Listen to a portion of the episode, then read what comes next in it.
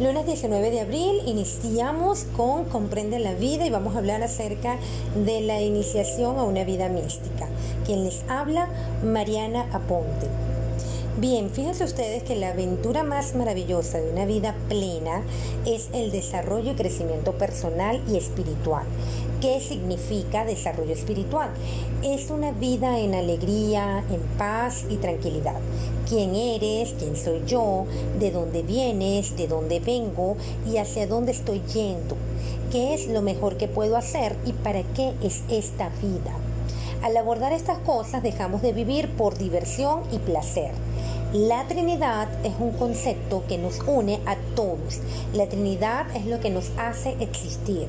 La dualidad representa el inicio de la creación.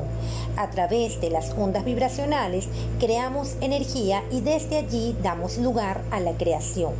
¿Qué ocurre? Ahora el ser comienza a experimentarse. Tenemos tres ojos es así que nos permite ver lo positivo y lo negativo y tenemos un tercer ojo que nos deja ver todo.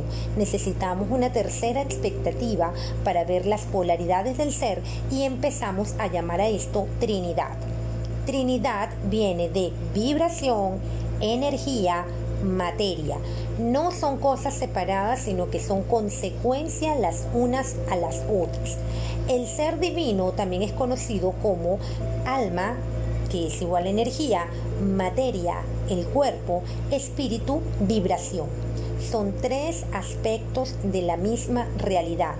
El espíritu es esa conciencia vibracional que lo conecta a todo.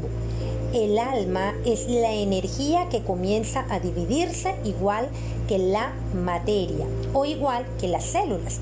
La materia es la desinficación de esta energía en la cual vamos a poder sentirnos y vivenciar cada una de esas vibraciones y cada una de esas energías.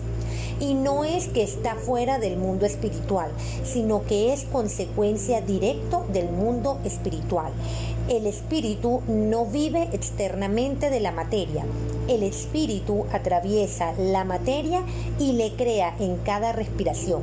La materia va a ser la expresión de que el espíritu crea cada uno de esos aprendizajes. Nos vemos mañana en otro Comprende la vida.